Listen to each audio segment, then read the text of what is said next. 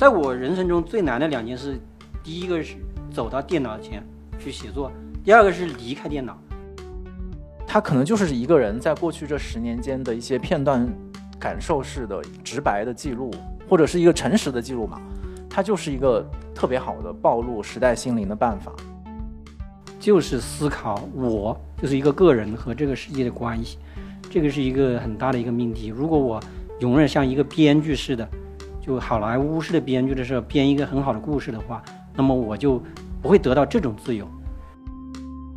就是把自己所承受的这种无奈、绝望，还有幸福，所有的这些冲击自己的事物都宣泄出来，都用笔头写出来，不要让它白白浪费了。就我们经历了很多事情，是让我们付出了沉重的代价，我们不能让它浪费了，我们把它要写下来。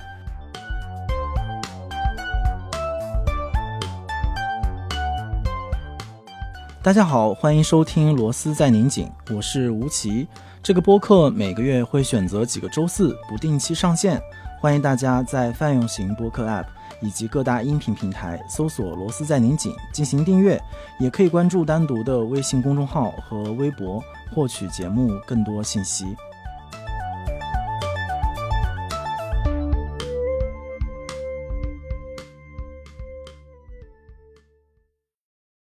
呃，今天我们的录制是在现场进行，然后我们请到了，我相信罗斯的朋友、单独的朋友都非常熟悉的一位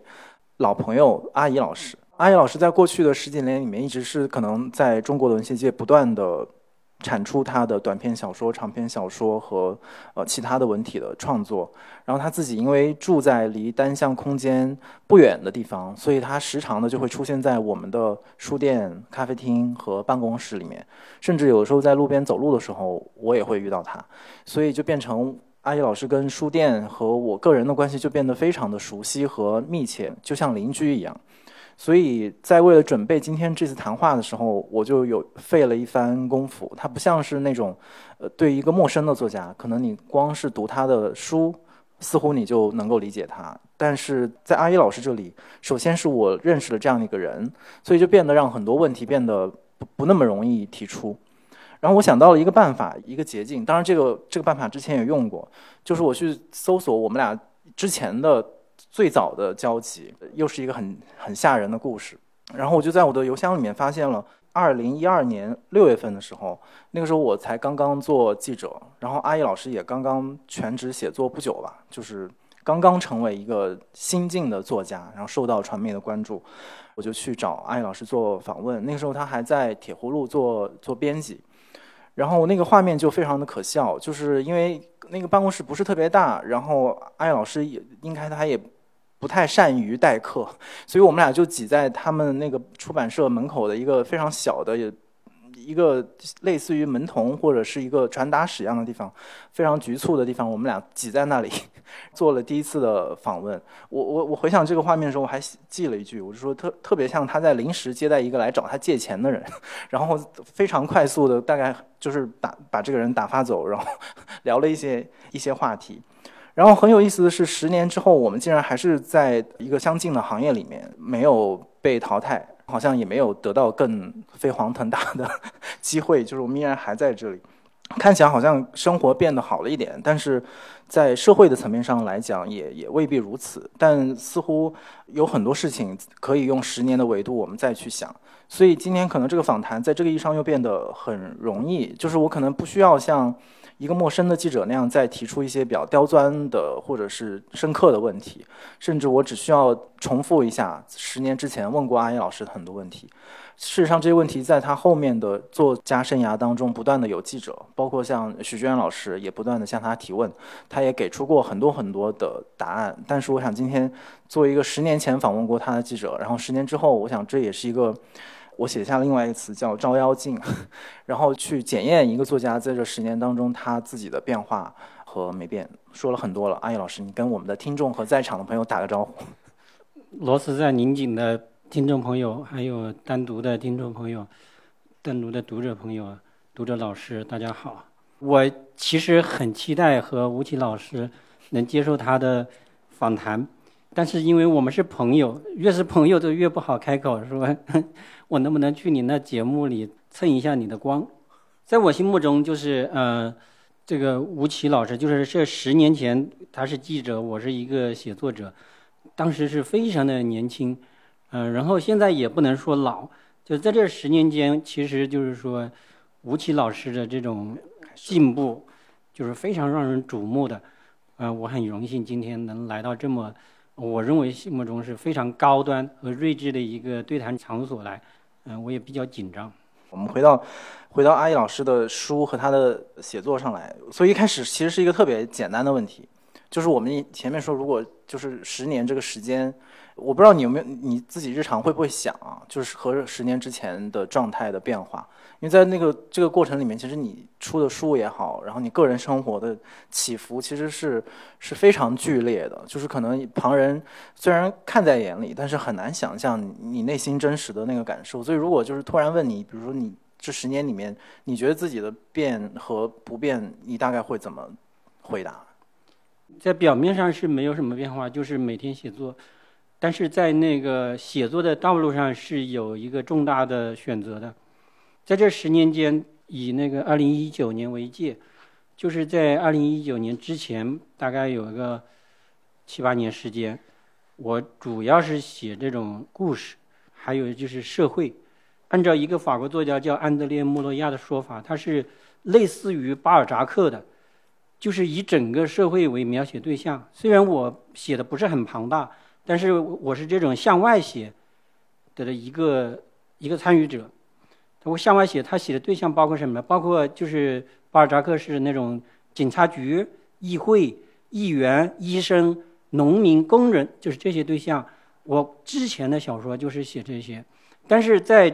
一九年之后，就是以这本书大概为一个标志，《通宵俱乐部》为标志，以及我即将出版的一个长篇叫《未婚妻》。逐渐会走向另外一个世界，就是向内走，描写自己的精神世界，而不是说我描写我自己的心脏或者我的大脑、我的想法，而是描写我这个心脏和大脑对这个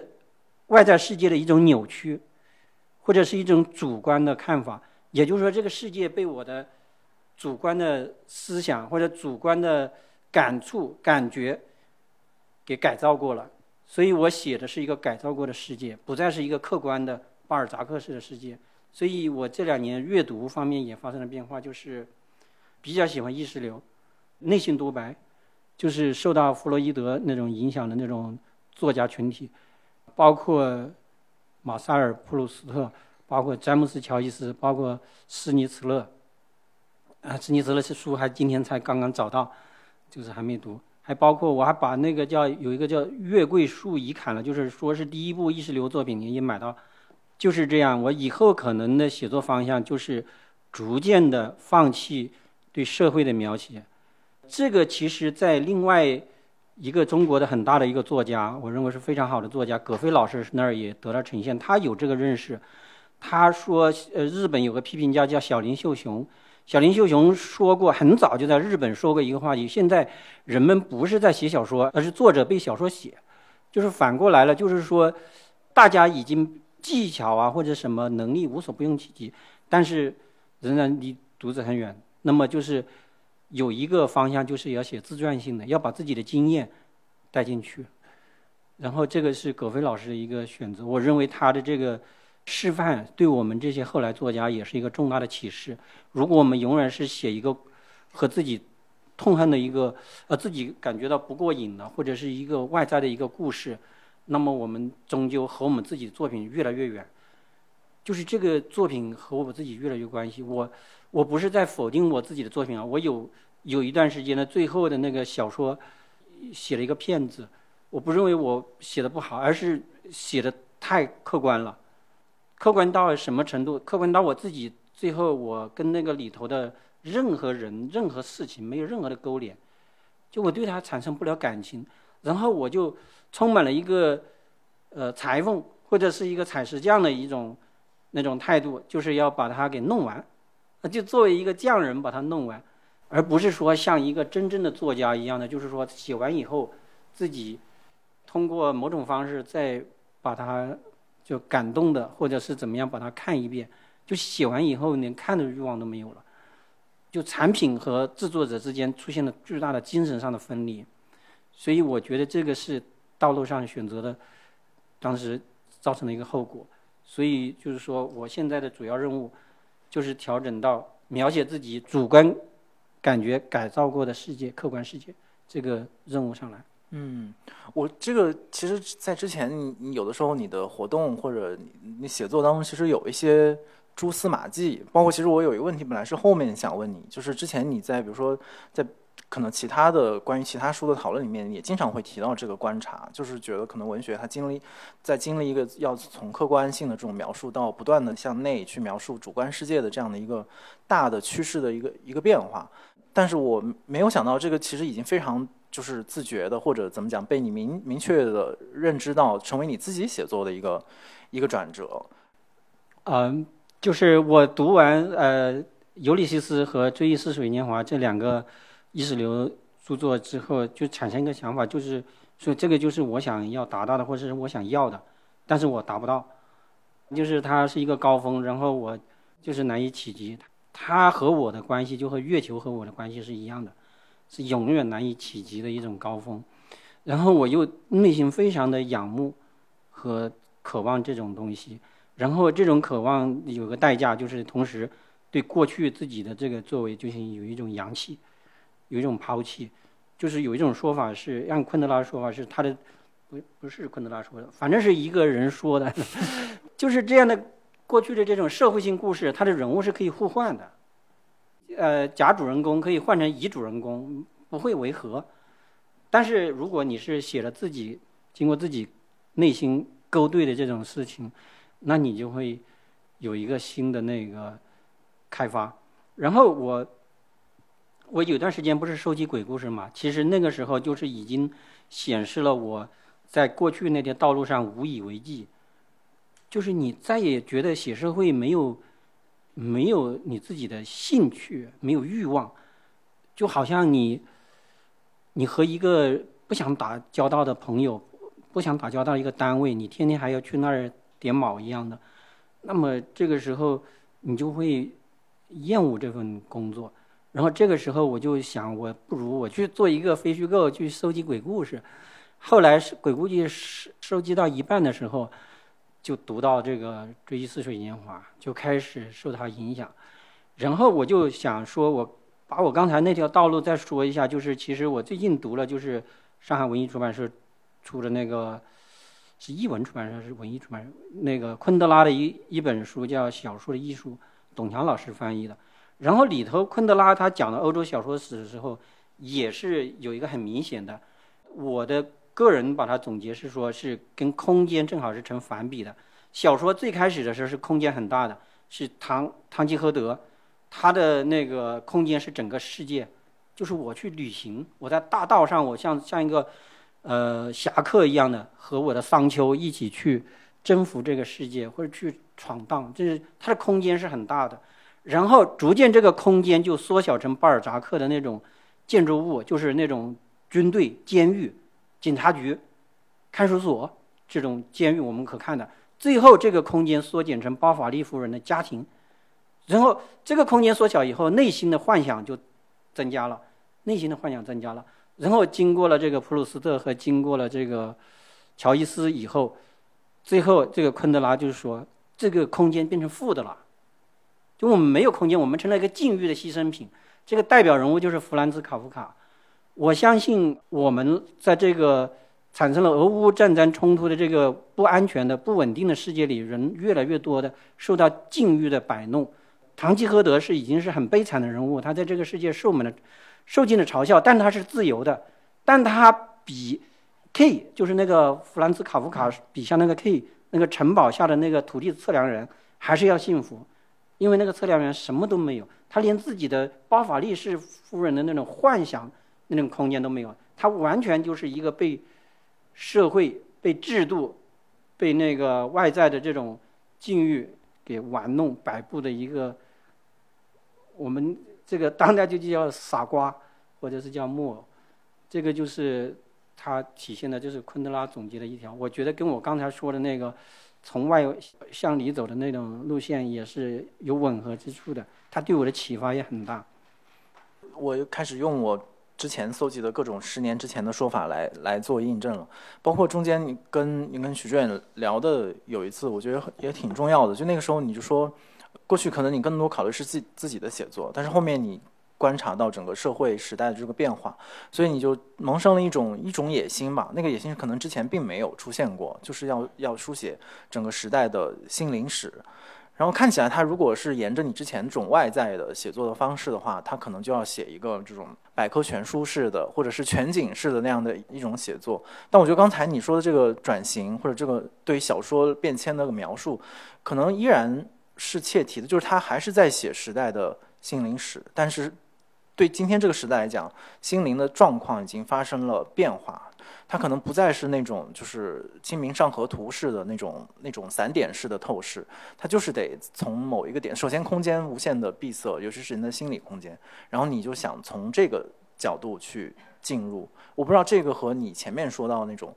时代的心灵史的式的写作之间是个什么样的关系？你说的这个非常的很对，就是我嗯。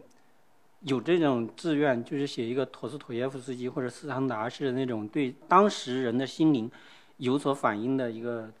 事情。这个梦我一直就没有放弃过，就是画在今天我写的长篇里头，或者是我今天要写的这种随笔里头，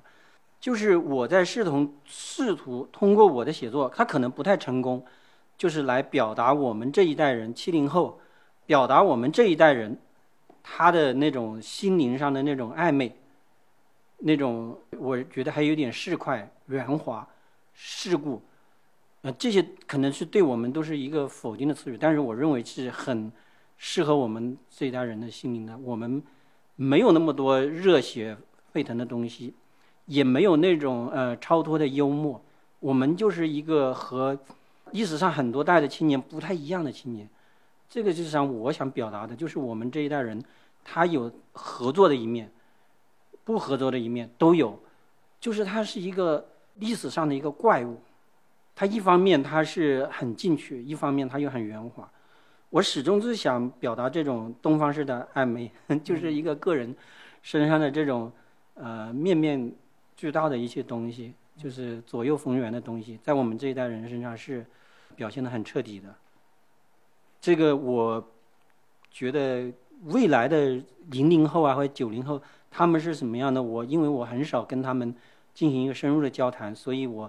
不太了解。所以我写的是一个过去的时间河流的青年，就是七零后的青年时代。所以我的长篇反映的是在二十一世纪初的一些我的个人的故事，以及我个人对这个世界的理解。这里面充满着这种，呃，甚至包括我可以说一个。呃，有的作家，有的作家不会写的，就是我对权力的那种爱好，不是我个人喜欢要有权利，而是我对权力的那种失去抵抗力的表现。包括我做公务员的时候，如果有一个局长他摸着我的头颅，我会感到很荣幸，全身像放电一样的，这种感觉是抹杀不掉的。但是你在未来的，在我今天这个时代，我可以观察到，我并且为此感到羞耻。但是这个事情就是存在过，就是在你年轻的时候存在过，那么就说明了这个时候的年轻的他心灵是什么样的呢？不是他标榜的那种，就是说我很傲慢，我很很有风骨，什么？如果这个时候突然有一个有一个美人，有一个领导，有一个社会上的巨大荣誉来找到你的时候，你是合不拢嘴的。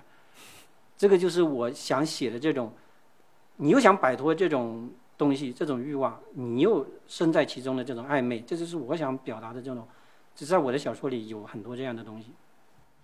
对你刚刚说的这种耻感，这个也是在就是十年前的采访当中，就是那个时候可能最让我感到吃惊的，就是好像是很少的作家会以羞耻作为他书写的非常。直接的一个对象，至少在我之前的阅读当中，就像你说的，可能更多的作家是用一些其他的词语来描述自己的写作，然后那些词语可能都更正面、更伟大、更有光彩。嗯，而且那个你你刚描描述的那种耻感，其实大家如果熟悉阿易老师的写作和他的这个人的话，会发现好像他就是一个巨大的魔咒对你来说，因为你经常会说。比如说你走在路上，然后比如说不管是对面的路人做出什么就是非常怎么讲没有礼貌或者出于天性的一些动作或者词语，或者是你在看到书的文本当中，比如出现一些标点符号、一些书的标题当中会出现这种讨好、极尽讨好、谄媚，然后贩卖或者是卖弄。我不知道为什么你对这个东西非常的敏敏感，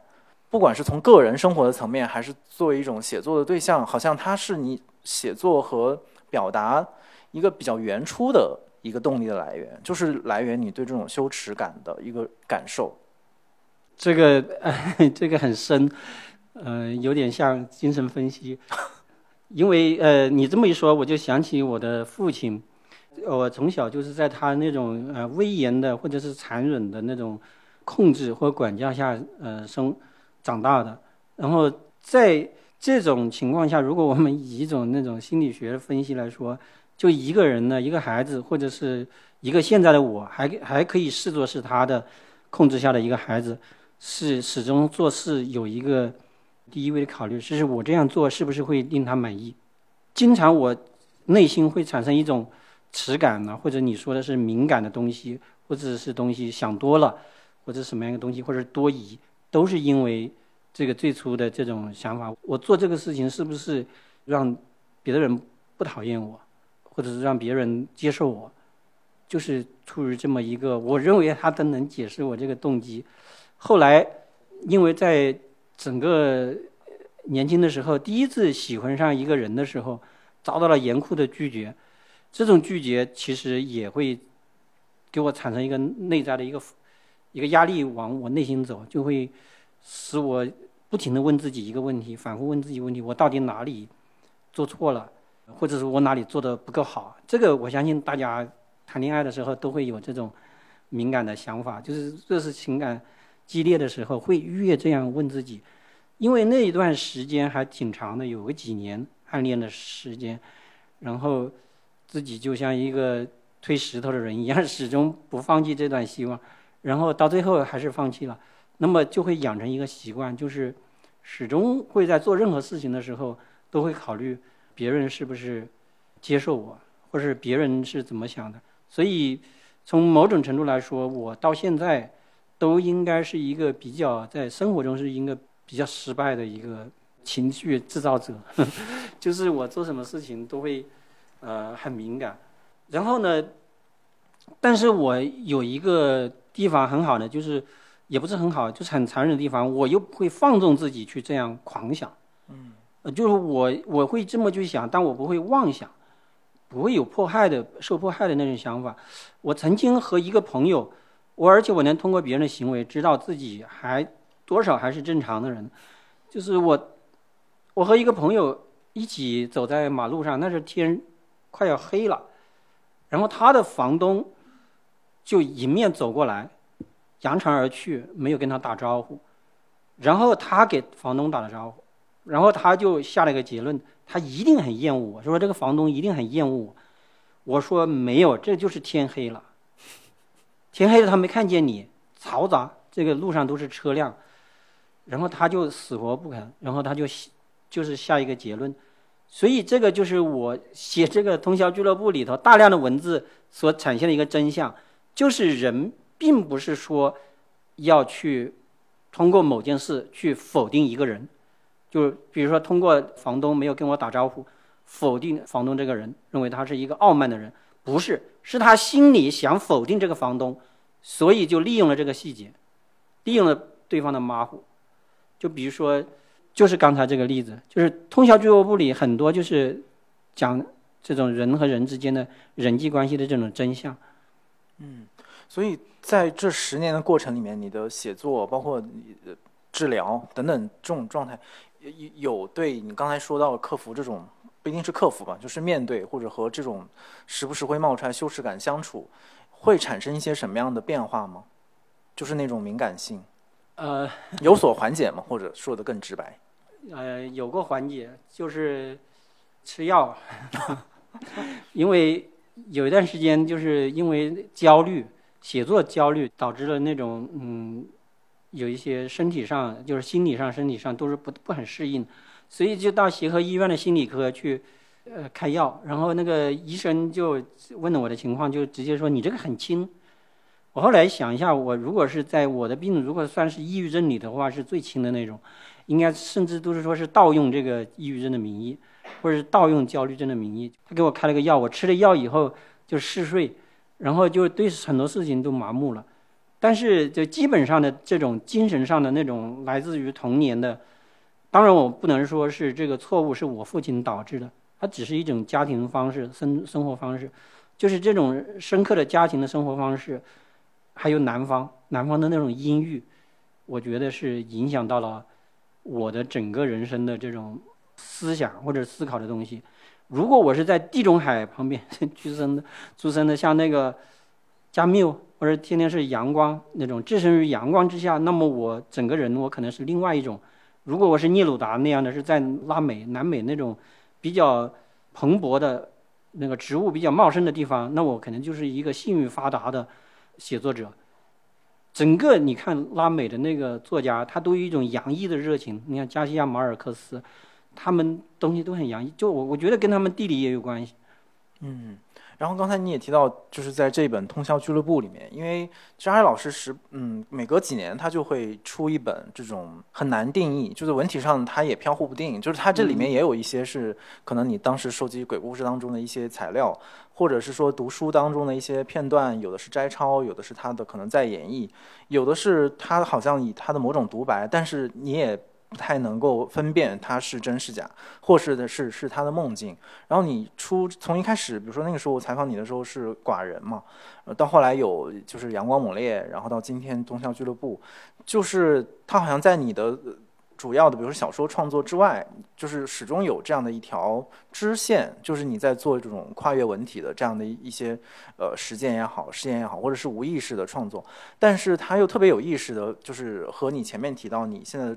创作这种转型，就是说我要去探究内心世界的那个那个幽深，然后在这个一路上，你发现其实你已经留下很多素材了，就是这些素材，像之前了解的，你可能是记在你的书的边边上，或者是随便拿个什么纸就记一下。所以这些素材你现在会怎么看他们呢？包括这本《同乡俱乐部》，就是小说，我们大家可能比较容易找到方式去面对它，但是这些很难归类和定义的东西，尤其是放在你现在对自己的创作发生了一个转变的情况之下，类似。似这样的一些碎片式的素材，是不是显出了更多的意义？就是它，可能你有的时候是无意识的一些记录，但是它可能就更加暴露这个作者他内心的那种皱纹。啊，你的你说的很对，就是，而且我发现你的语速很快，你的思想的那个迸发的那个程度，那就像火花四溅一样的。做播客做做多了，就属于，就是怪不得就是呃，你访谈过的人都说跟你。谈一次就是，就感觉的就是很累，就是因为他要为了，就是和你这个匹配，和你这个智慧那个迸发灵感迸发匹配，他往往要调集更多的这种脑细胞。我现在就是这种感觉，悠着点，我估计是进入半场我就已经累得不行。呃，就是吴奇老师刚才说的很好，就是说我在这之前。就是通宵俱乐部之前就已经出版过《寡人》和《阳光猛烈》，就两本这个随笔集，就是按丹尼博士来说，就是叫超文本的试验。其实他，我认为他是对写作者来说，他是一个解放式的文本。我在写作走上写作的道路之前，我心目中的那种就是那种模仿的对象啊，就是莎士比亚，呃，是斯汤达，是那种非常成型的那种大作家。然后我会发现我寸步难行，你根本你不可能一个作为一个文学青年，你不可能一天就写出一个哈姆雷特，还有起承转合，对吧？还有高潮，还有铺垫，还有什么的伏笔，你怎么可能呢？你那个拙劣的文笔和幼稚的经验和笨拙的思想，怎么能够达到那种哈姆雷特或者罗密欧朱丽叶那种程度、那种高度？怎么可能成为托尔斯泰呢？然后这个时候就是恰好我那个时候看到一本那个卡夫卡中短篇小说集，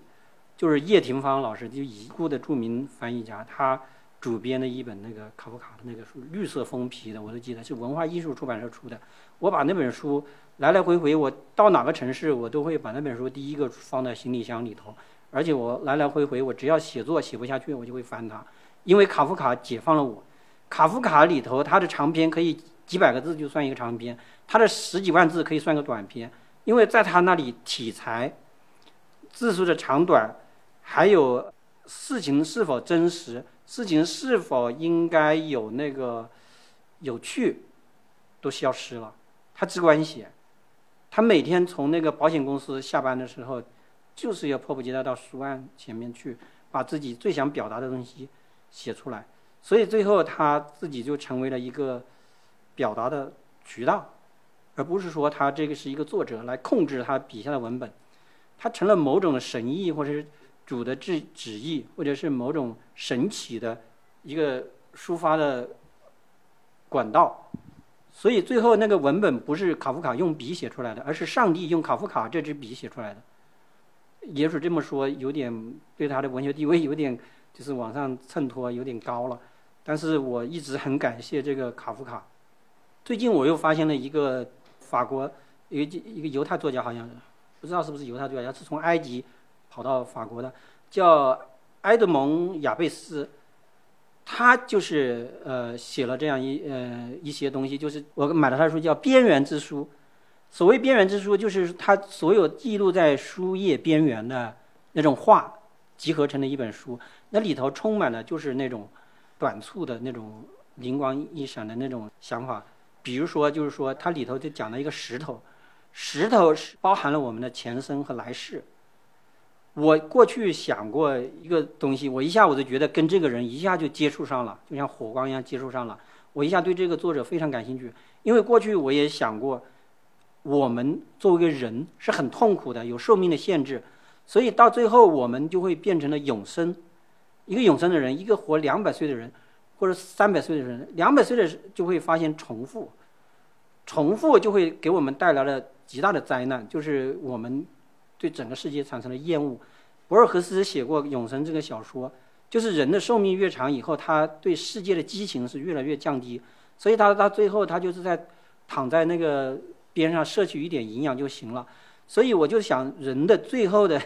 形态就是石头，就是人自愿变成石头。我不不想再像堂吉诃德一样，就是骑一匹马出去旅行，我就变成一个石头，我什么也不接收，我就是就是这样一个东西。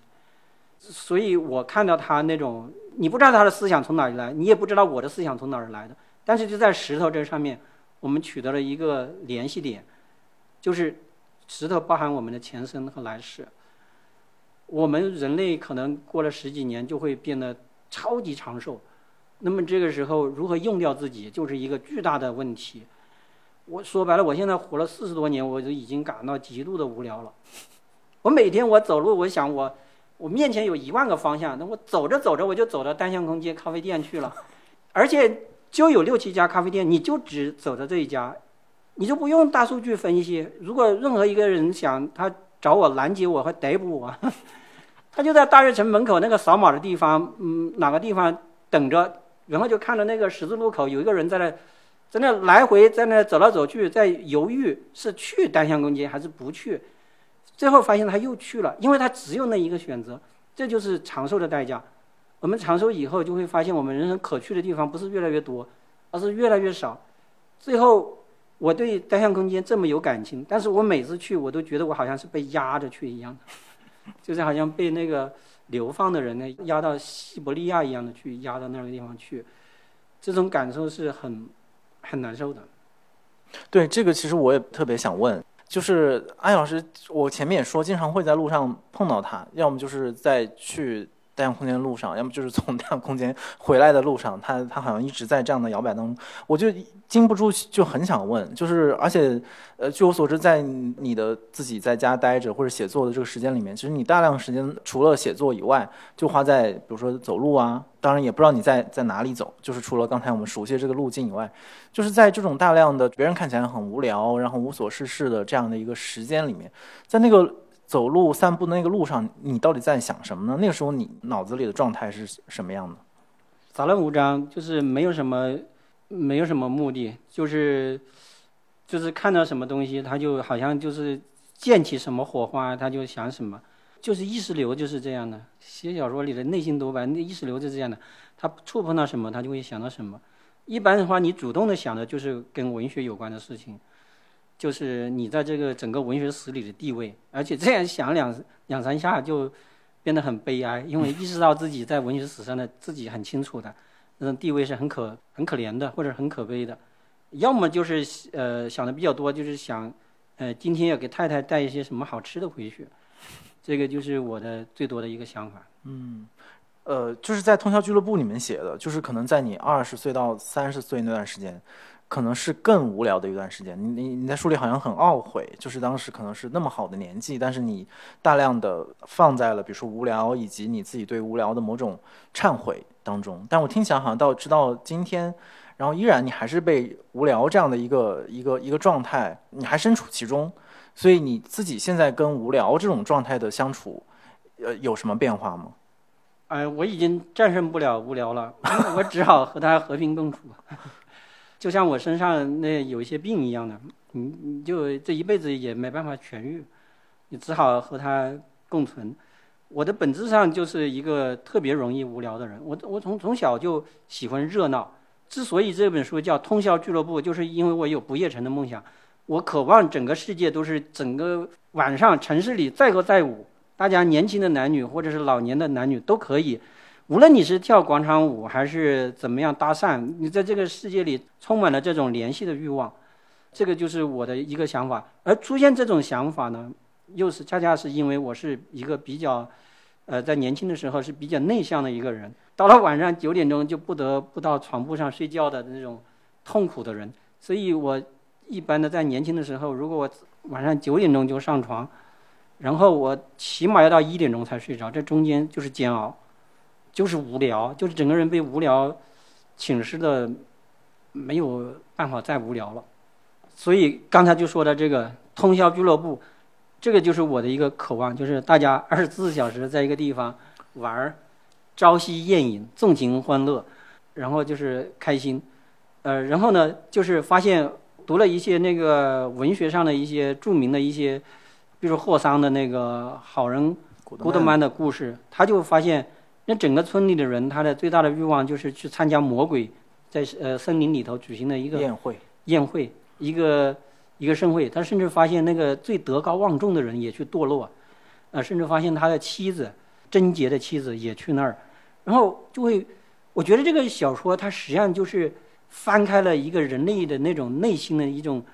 那种表皮，翻开了这种表皮，告诉人内心的真正的想法。人的内心的想法就是想去蹦迪，然后大家又长得很斯文的样子，大家其实都想晚上出去喝酒碰杯，但是大家都都觉得好像很很斯文的样子。但是他那个后三小说就告诉。其实大家对那种有一种通宵的生活，或者是不夜城的生活，有一种本能的有一种冲动，有一种呃有一种渴望。嗯，那你对自己的这种对这种无聊状态的不满，有没有稍微有一点放松？因为在之前的访问里面，你会说，因为你经常有的时候，不管是之前因为要入睡，还是说后面要写作。经常会可能前面的时间都在做别的，然后把最后的一点点时间留给写作，然后又又就是很焦灼，然后你会因此而咒骂自己。然后后面因为你生病之后，然后不得不要去就是做康复和维持一个相对健康的作息。然后我记得有段时间你是规定自己在早上十一点之前把该写作的这这些工作做完，然后剩下的时间你就不想这个事情或者是做别的。然后但是你又会因为自己有的时候。无法在十一点之前就是做完这些事情，又产生懊恼和咒骂自己，就是感觉那个时候你对自己虽然一方面是无聊，呃，你不太容忍和接受自己面对这个无聊。我不知道现在你还会经常，比如说批判自己、苛责自己，说啊你怎么这样，或者是你你你怎么还无聊等等等等，这一部分的就是对自己的这个东西还还严厉还在吗？就是呃，我我刚才说了，就是这种无聊。它实际上是我的一个失败的，一个我个人认为我是我失败的生活方式导致的。我不是那种振作的人，我和我的亲哥比起来，就是包括和我弟弟、我大姐比起来，都是那种和我太太比起来都不是那种，呃，很振作的人。我是一个比较瘫痪的人，精神瘫痪的人，用我们老家话说叫瘫尸。我是很容易就躺到床上，就是那种陷入在那种不幸的情绪或者懊丧的情绪里头的人。呃，然后我的那种工作方式也是很失败的。我要么就是连续工作十几个小时，要么就是连续十几天不工作。所以，在我人生中最难的两件事，第一个是走到电脑前去写作，第二个是离开电脑。就是你一旦工作了，你就投入在里头，这个其实是很失败的一种工作方式。然后我的信任的地方，就是恰恰是我的这种失败的心性。失败的性格和这种失败的工作方式，最后变成了我自己的一个创作的一个源泉。我有一一本小说叫《下面我该干些什么》，就那个标题就很说明问题。标题是来自于那个《发条城》里头那个无聊青年的一句话，彼此间问话，就是接下来我们要做些什么，就是很无聊。但是这些无聊最后变成了我的小说。我把无聊变成了小说描呃写作的一个对象以后。他意外的给我带来了财富和回报，然后我就觉得这个事情得到一个圆满的 解决。因为我是其实是第一次听艾老师说他写作上有一个这种转型嘛，之前我只是听他聊过他对别人的书的呃看法呀、观点什么的，但我第一次，但也可能是他之前讲过，但是我没有我没有听到，就是用来描述他自己写作上的一个变化，所以就一下联系到他之前写的这些只言片语。其实说我们去记录一个所谓的时代的心灵史，它不一定是说必须得你有一个大的计划，说我写一个家族，像《红楼梦》那样的一个家族的变迁，它可能就是一个人在过去这十年间的一些片段感受式的一个直白的记录，或者是一个诚实的记录嘛，它就是一个特别好的暴露时代心灵的办法。所以最后那个时代心灵就非常破碎的降落在这个书当中的一些只言片语，哎，只言片语。嗯 c o p a c 到今天展览的这个这个题目上，其实某种意义上和什么我们现在看微博呀、看抖音那种破碎的信息流当中。我因为我自己就很爱看这些 流媒体，作为对自己放松的一个很重要一个娱乐的方式吧。可是你又不单纯是放松，你正是在那些信息当中感受到今天世界的变化。它不是说我们再通过一个书或者一个特别完整的论述，或者一个诺贝尔文学奖的得主，然后他的什么几卷本的作品去，或者是也是不是通过普鲁斯特的就是追逝水年华去理解今天生活的。你就是从这种只言片语当中去拼凑起。你理解的就是社会是什么样，世界是什么样，时代是什么样，以及你自己是什么样子。所以，我我觉得这个是非常不自觉的，就形成了这个效果。这个不，这一切不是他计划好的。就像刚才他自己说的，他的写作状态，然后日常生活的状态，我我原本以为已经被他收拾的，或者是你和你的太太一起规制的比较规律啊，或者是呃比较可控，然后比较幸福美满。但听起来好像还是有一些你很难克服的东西在那个里面，但反而那个东西能保留下来一些真实的东西，就是你没有去粉饰这一切，你没有试图用一个流畅的文学的语言，就是把这个东西包装的特别的顺滑，就是包装成起承转合，然后一二三四包装成 OK。我告诉你，今天关于这个时代，我有以下几条真相，我要告诉你。嗯。但是其实我们对时时代的认知，其实不是通过这种方式的，就是一些。芝麻绿豆大的小事构成的，对的。呃，如果我们每件事都要把它做成一个艺术品，或者是做成一个产品的话，我们就会丧失很多自由。所以，这种就是一滴水也能反映出整个大海，它的这种只言片语啊，它其实更能够就是说提炼你当时的这种感受。也，我不认为它就没有永恒性。就比如说，你就是发现。森林里头的那个公园，那个白蜡树或者是槐树，你就知道它明天那个叶子都要落掉，你就会感觉到内心有触动，就是因为你现在到了四十多岁了，就像我这样，到了四十多岁了以后，你就看如今的年轻人，你就会产生这样的想法，就不是说你有一天也会老，而是你有一天也会凋谢，就很快，因为我从年轻到现在这个年龄非常快。一夜之间就来到了这个年龄，嗯，然后你会发现你很多东西被剥夺的很快，就是这种从植物身上你看到人的这种落没落是很快的。然后如果我们如果是我们是死者的话，我们会看得更多，就是我们觉得我们活着都是一个幻觉。我有一次走在那个后面散步，在那个小区后面散步，我就看到那个树林，那条路我就想了一个问题：这条路有。起码此前有一百个、一千个人死人在这里走过，而且他们都跟我想出了同样一个想法：以前有多少死人在这条路上走过？也就是无限循环，就是过了二十年以后，当我不在这个人世的时候，另外一个人走在我那条路上，或者另外一条人看我今天的这个视频和吴奇老师的视频，他就会明白我说的这个，我们已经化为乌有，剥夺的一干二净。就是这种感触是，就是很很深的。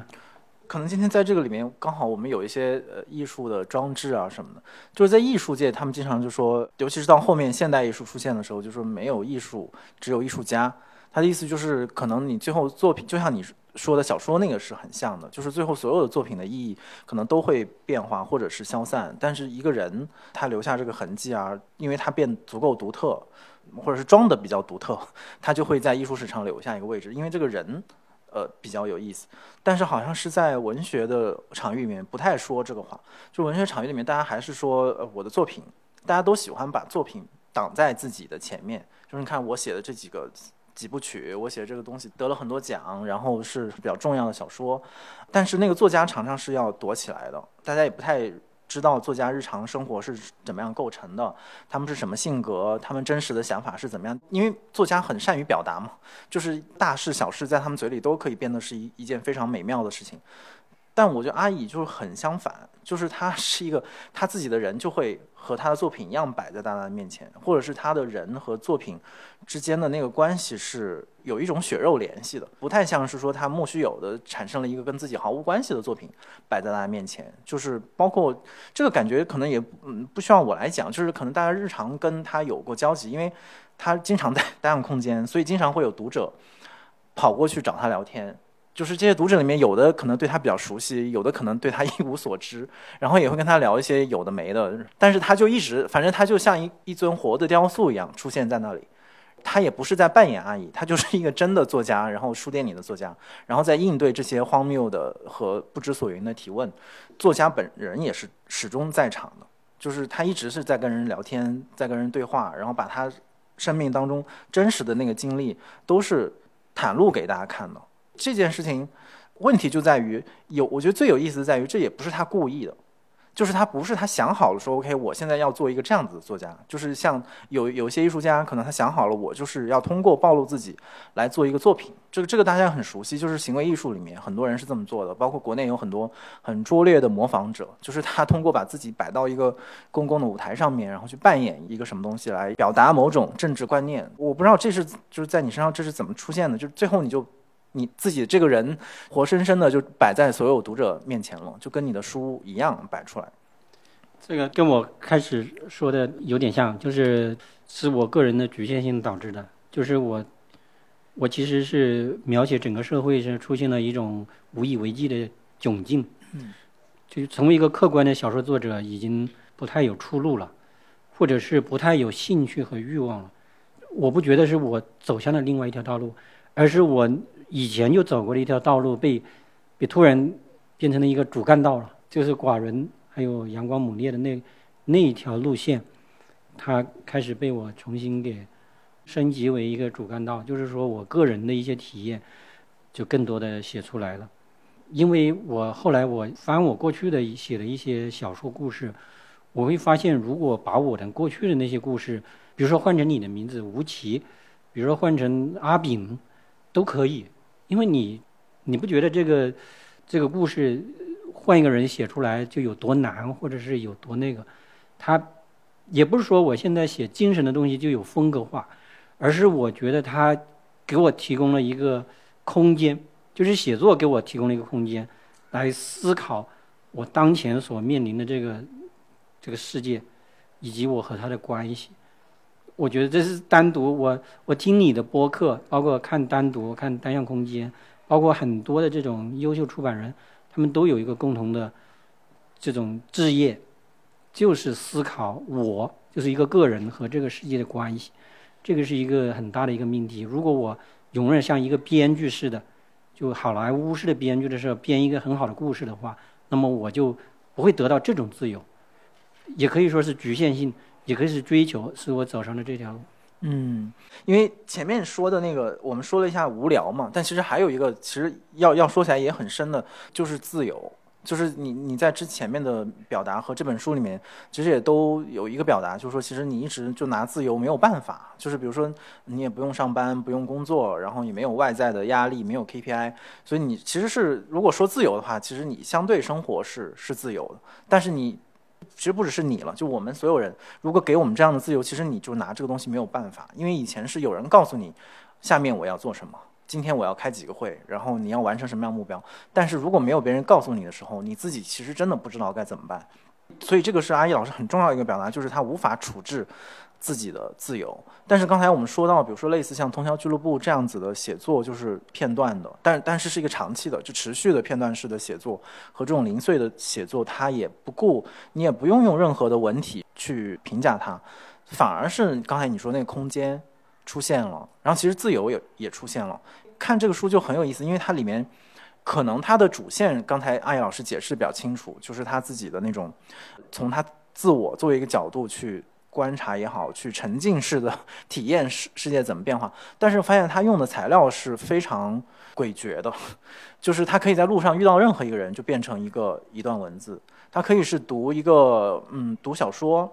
或者是读一个可能。日常随便读到一个什么文字，或者看到一个只言片语，它就也可以变成自己的一个抒发，或者是在病房里面听到隔壁床或者是护士在议论什么，甚至有的时候可能就是一句话，因为你没没有大量的就是你就记了一句话嘛，就是谁谁谁大叫一声，呃什么什么，但是如果你仔细去体会那个场景和那句话，就也很有意思。所以在这种好像是非常消极的对于自我的某种近乎抛弃的状态，就是你那个词叫什么？瘫痪。贪尸，贪尸，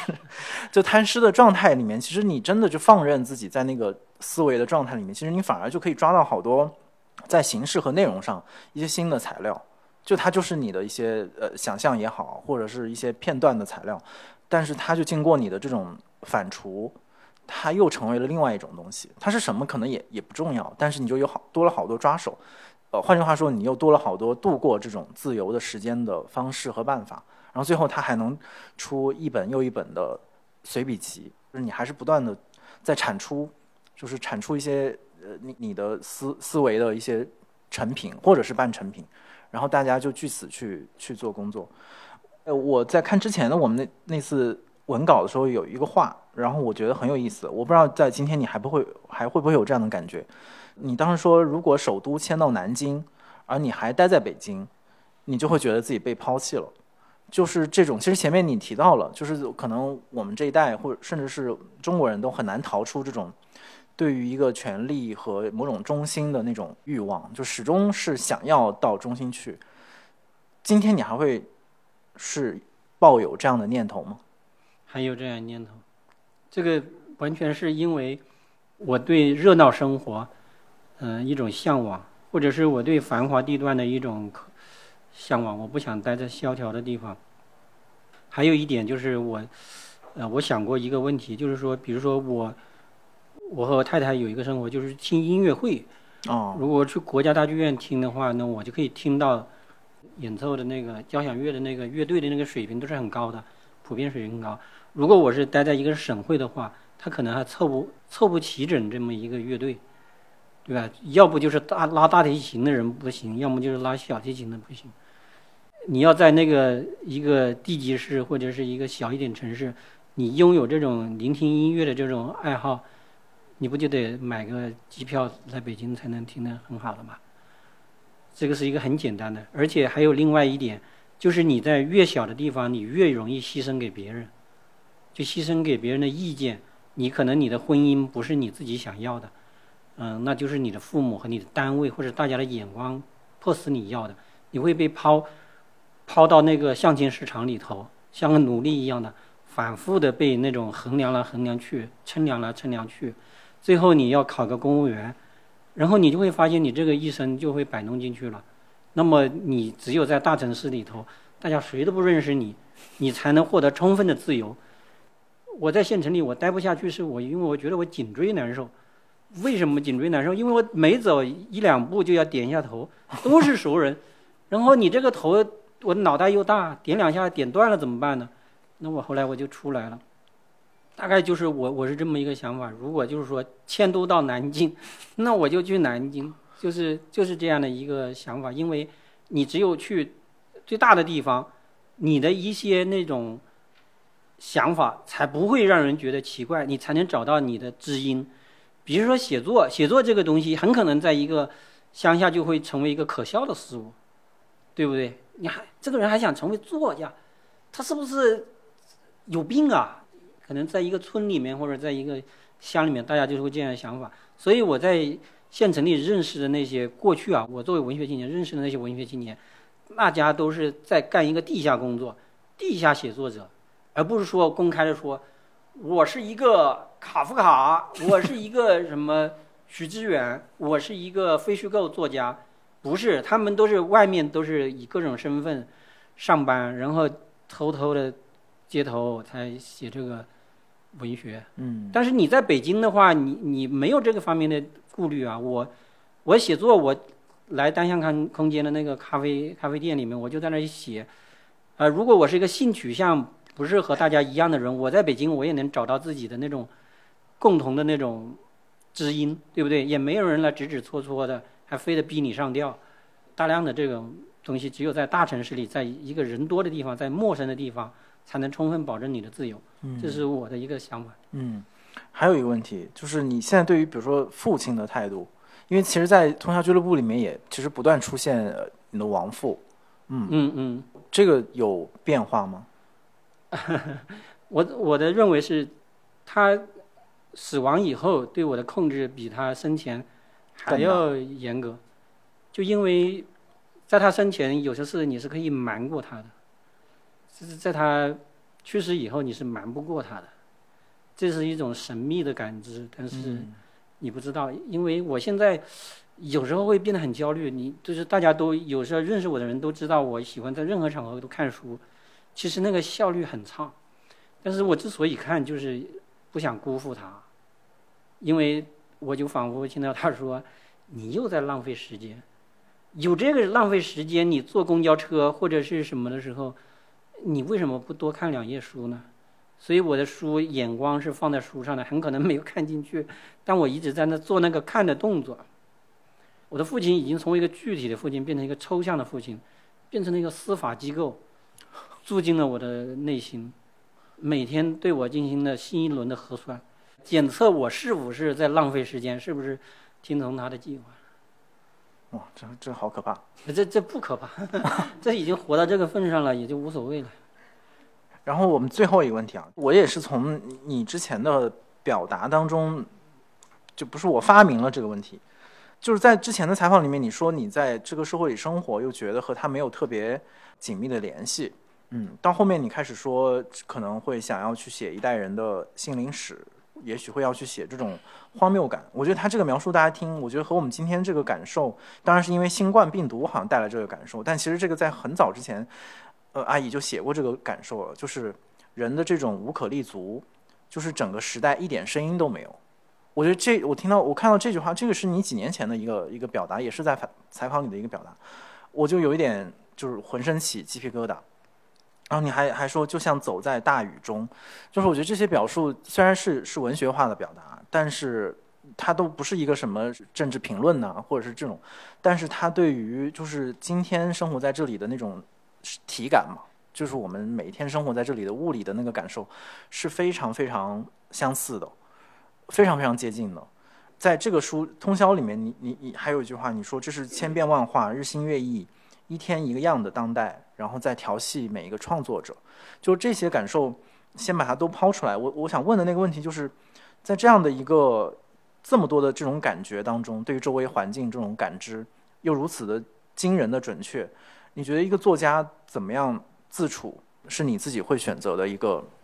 一个方式呢？我简单的就是一个词来回应，就是宣泄，就是把自己所承受的这种无奈。绝望，还有幸福，所有的这些冲击自己的事物都宣泄出来，就用笔头写出来，不要让它白白浪费了。就我们经历了很多事情，是让我们付出了沉重的代价，我们不能让它浪费了，我们把它要写写下来。如果我的父亲给我很大的压力，我就把它写出来。呃，卡夫卡也喜欢写他的父亲，他的父亲用一个苹果扎上了他的甲壳虫的甲虫的身体，然后他的父亲判决他投河而死，这都是一个东西。如果他不写出来的话，呃，或者说他用虚假的方式写出来的话，那么这一切都会变成了更深的荒谬。我我说的是一种虚假的方式，比如说我和你，我们是真心朋友，我跟你交代，我说我很爱父亲，我很崇拜他，然后他给我了很多的爱，我要泪目了，然后很多人会买这个账，但是到最后这个东西你不能说它是，也不能说它太假，但是就是和你内心最深的那种真诚，那种想宣泄的东西是不一样的。实际上，你和你的父亲之间是产生了巨大的那种对立关系、冲突。这种东西，岂可用一个“爱”字，或者是用一个什么东西来简单的这种表达？实际上，他控制了你的一生，让你像他的玩偶一样的，像他的一个，我觉得我是我父亲的一个卫星国吧，或者是他是一个连锁连锁店，就是这么一个感受。我觉得，嗯，他死之后对我的这种。控制会增强，所以这些东西就是要宣泄出来。然后，就像我们说的，这生活中有很多无奈的事情，比如说关在家里，这是事情在某某些年代里是不可想象的事情。那么今天它成为一种事实，那么你除了用笔把它宣泄出来，你还能有别的什么办法呢？我觉得没有办法了，因为朋友圈也试过了。微博也试过了，但是外在的事物并不因为你发了一句言就取得了缓解，那不如就写写下来，把自己的这种痛苦、不甘这些东西写下来，而不是说岁月静好，那个真水无香之类的。嗯，谢谢艾老师，我觉得我们今天的播客到这里告一个段落。我觉得其实最后就是。还是回到你这句让我觉得很颤抖的这个描述，就是整个时代一点声音都没有。然后，但是像写作者也好，或者是我们做这些有的没的事情，其实都是想再制造一点声音，就是想给这个时代制造一点声音。不知道不管是有多少人能够听见，当然尤其是今天呢，我们就特别具体的在制造一个 声音的节目。所以这个我觉得这句话可能能非常抽象的代表今天很多人的选择，或者是。另外一些人不敢做的那个那个选择吧，就是之前我们以为是比较另辟蹊径或者荒无人烟的一条小路，呃，今天成为了我们唯一的一条路，那就只好就是沿着这条小路再往前走走看。